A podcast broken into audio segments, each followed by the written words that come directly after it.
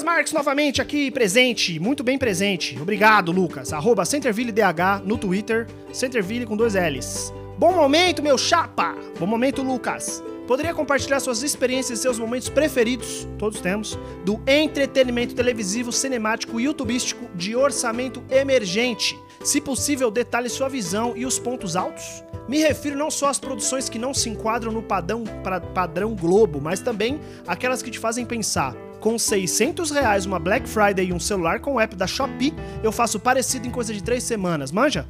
Pique um sábado de tarde na Record, onde aparentemente o slogan é televisão ao vivo é isso aí. Que ótima pergunta. As perguntas do Lucas vai tomar no cu, irmão. Porra, aí ó, Lucas vai, mano. Cuidado, meu irmão. É, uma, é uma boa, um bom concorrente, hein? Né? Pelo amor de Deus, pergunta boa da porra. Vamos lá. É, Lucas, difícil quando perguntam as coisas. Ah, me lembra aí dos melhores momentos. Eu nunca lembro, velho. Nunca. Primeiro que eu não assisto televisão, né?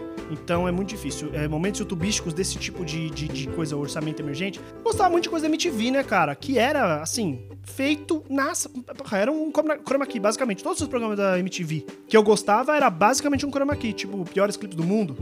Mas eu não tenho muita essa experiência aí de tipo, ah, não, porra, banheira do Gugu, esse tipo de coisa, é, sabe, tá pegando fogo bicho. É o tipo de coisa da televisão que, cara, foi na minha infância, adolescência e eu não, nunca mais fui atrás. Mas eu tenho do, duas recomendações, uh, três na verdade, recomendações sensacionais, sensacionais de filmes de baixíssimo orçamento que, uh, que, que assim, eu acho filmes do caralho mesmo, assim, incríveis. Que é bem isso mesmo, 600 reais, uma Black Friday e um celular, com o app da Shopee, sabe? É, que são os filmes. O primeiro deles é Primer. Vou até abrir aqui pra ver aqui, ó. Vou aqui, Primer, Primer, Primer, opa, Primer, não, não quero comprar um primer de tinta, eu quero um primer uh, uh, movie pra achar aqui no IMDb. Tem no Amazon. Não, não tem no Amazon Prime Video, ele achou que eu tava procurando outra coisa. Primer é um filme de 2004, de 1 hora e 17 minutos, né? Bem pouco. E ele é um filme de ficção científica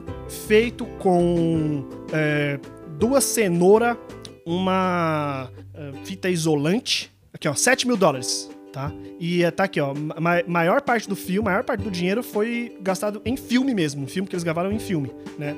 É, então, o Primer, ele é o quê? É um filme dessa galerinha que faz um, uma máquina do tempo na garagem de casa. É, e aí eles começam a viajar no tempo. É um filme, mano, que a cabeça explode. Tem que assistir sete vezes. Tem que ler sobre e assistir. Tem. Se você for no. Ó, vou até no YouTube aqui, ó. YouTube. youtube.com. É, Primer Explained. Primer Explained. Tem um vídeo aqui de uma hora explicando o filme de uma hora, tá? Então, é isso, basicamente. É, porque é um filme loucaço de ficção científica que tem o, o budget muito pequeno e que eu recomendo muito mesmo, tá? Pode assistir lá Primer Ficção Científica. Outro filme de orçamento baixo é Coherence, que é um filme uh, também de ficção científica, muito, muito legal mesmo. É, sobre. Também tem a ver com múltiplas dimensões, viagem no tempo, uma coisa muito louca assim. E ele. É, qual é a parte legal né, desse filme? É que os atores, eles não sabiam o que, que ia ser, como é que o filme ia ser. É, eles só chegaram e gravaram. Uh, Basicamente isso. Uh, foi. Claro, o budget não foi de 7 mil dólares, foi de 50 mil, mas pro cinema americano, principalmente, é um budget grande, né? É um budget. Oh, é um budget muito pequeno. E a grande maioria do diálogo foi improvisado porque os atores não sabiam, né?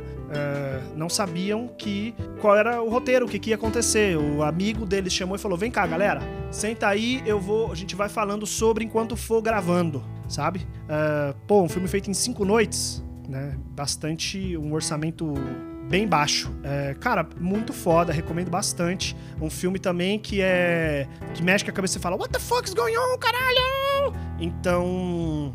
É, é, recomendo muito uh, Coherence. Ele tem um. Deixa eu ver, uma hora aí.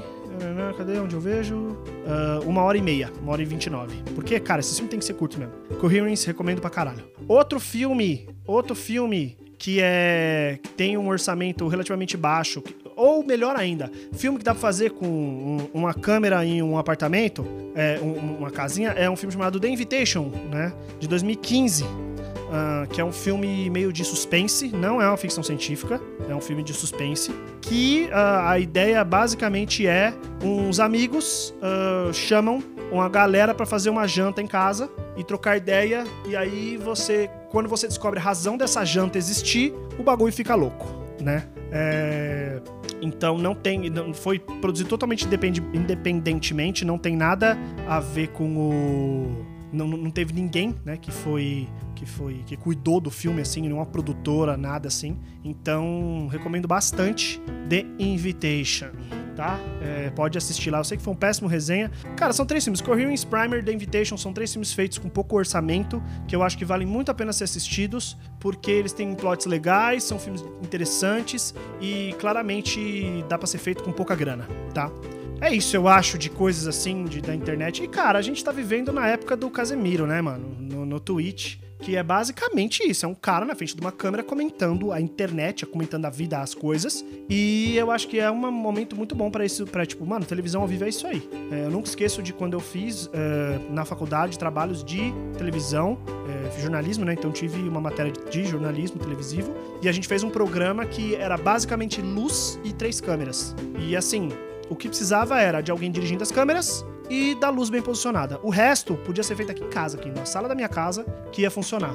É, então é isso, cara. Façam coisas, uma câmera na mão, uma ideia na cabeça. É, vocês conseguem fazer muita coisa aí, inclusive eu fazendo esse podcast, que é feito artesanalmente, com pouco equipamento e tem essa qualidade inacreditável. Sem roteiro, sem porra nenhuma. Isso aqui é um orçamento baixo mesmo, hein? Filha da mãe. Beijos e tchau!